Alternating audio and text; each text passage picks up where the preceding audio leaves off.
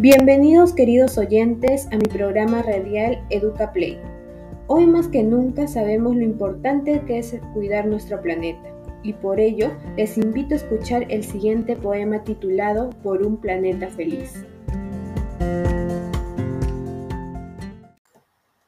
La tierra es nuestro hogar al cual debemos cuidar, generando conciencia ambiental de todo nuestro ambiente natural las personas culpables somos por todo el daño que causamos. Quemar, desechar, contaminar son solo algunas acciones que debemos mejorar. En nuestras manos está la solución. Es por eso que en esta inspiración quiero fomentar la reflexión, para que tú, oyente, mejores esta situación.